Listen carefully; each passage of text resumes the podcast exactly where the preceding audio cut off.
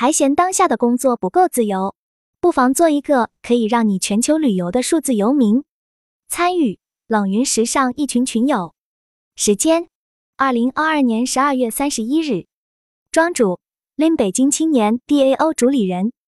参与者：林 Sledman 北京学生，Tracy 西安学生，Zaki 深圳学生，张成竹北京学生，曹毅汉武汉学生，Lira 上海富艺群夫群主，吴林晨北京青年道主理人，博弈武汉运营，杜维科长沙编辑，Joy 深圳新零售。Noon 上海富九群副群主，以下的冷云时尚圈讨论是就行业问题的讨论及总结，这些分享属于集体智慧的结晶，他们并不代表冷云个人观点。希望通过此种方式能让更多行业人士受益。最近这两年，在中文互联网上，数字游民这个概念被广泛的提及，越来越多的人正在选择并践行这种一边工作一边旅行的生活方式。其实。数字游民这个概念由来已久，它究竟指的是什么？哪些工作适合数字游民来完成？数字游民是如何平衡自己的工作和生活的？一、何为数字游民？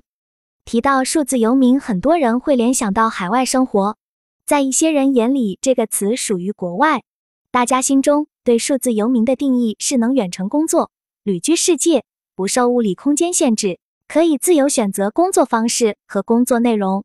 有基础保障和合理收入的状态，也有云友认为，数字游民不以工时作为衡量工作的标准，更加注重工作内容的质量和创新性。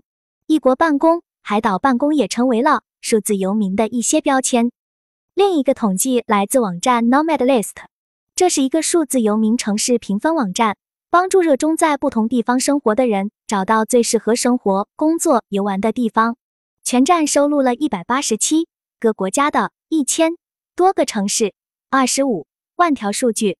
网站对一个城市从各个维度进行评价，包括消费水平、气温、安全、网速、空气质量、性别平等、夜生活等等，甚至包括 LGBT 友好程度。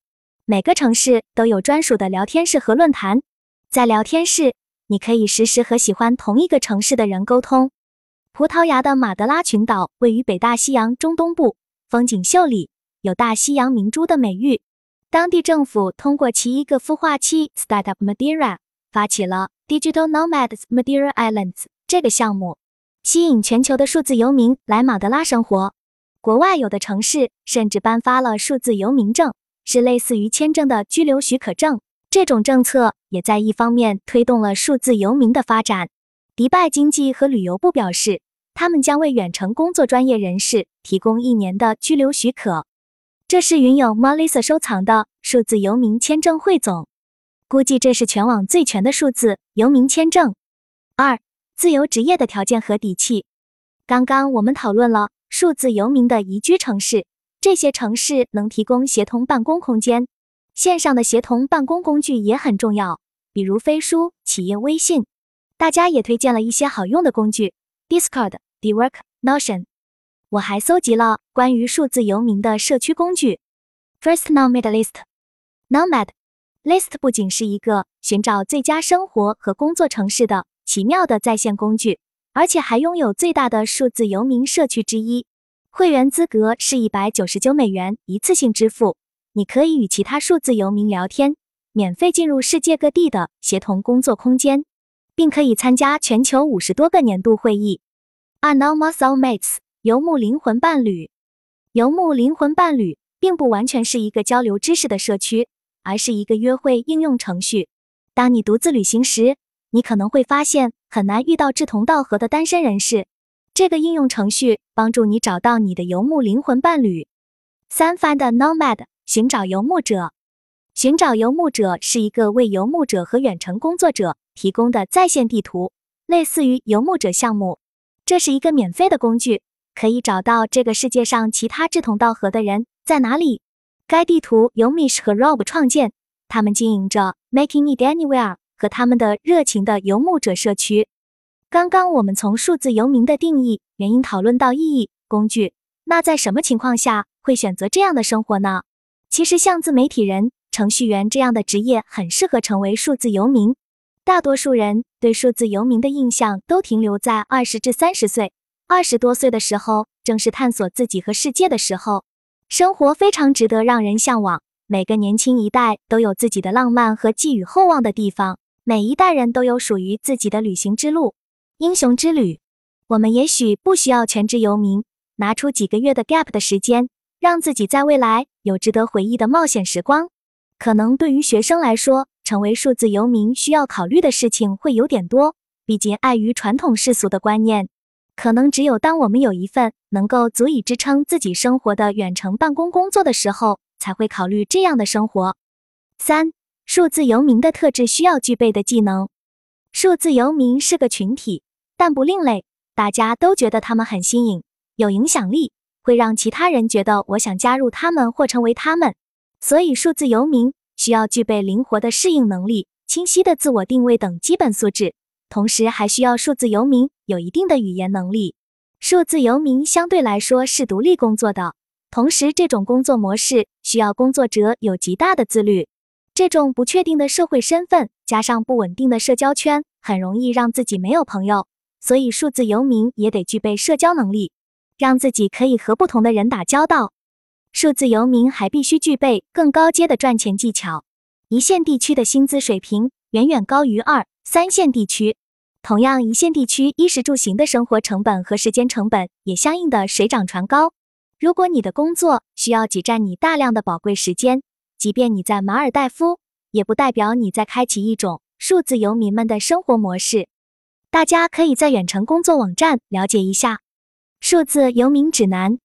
四、数字游民的意义你如何看待数字游民生活？关于数字游民的意义，从宏观层面看。可以缓解大城市和小城市就业资源不均的问题，更多的人可以在小城市得到心仪的工作。对于城市而言，数字游民可以在适应新的工作场景的过程中提出新的空间设计、商业组合模式，释放更多优质人才资源给到生活性价比更高的城市，让人才中心得到转移。福布斯杂志报道指出，近年来这种新工作方式的流行度正在美国呈爆炸式增长。仅2020年，美国的数字游民数量就增长了近百分之五十，达到约一千一百万人。一些研究预计，到2025年，将有多达三千五百七十万美国人，百分之二十二的劳动力是工作场所不固定且依赖于网络技术的远程工作者。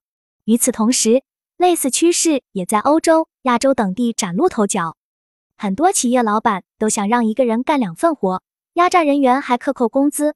也许因为公司不需要这么多在职人员，而兼职形式能让公司以更低成本获取更多劳动力，这也是目前的职场现状。成为数字游民生活是否真的能够摆脱内卷九百九十六社畜生活，还是一个问题。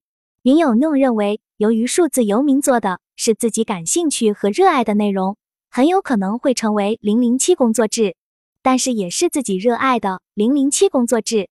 云友 Saki 认为，有一套任务匹配机制对于数字游民就很重要，说不定在未来会衍生出专门负责匹配和分发任务的职业，可能猎头或传统公司的 HR 就能负责这种工作，而他们本身也变成了数字游民。一个数字游民可以在多个公司兼职，按产出赚钱，作为公司的弹性资源。疫情迫使全球企业需要采用更为灵活的工作方式。而远程办公推进了数字游民的生活模式。在微观层面上，数字游民可以充分发挥主观能动性，工作效率更高，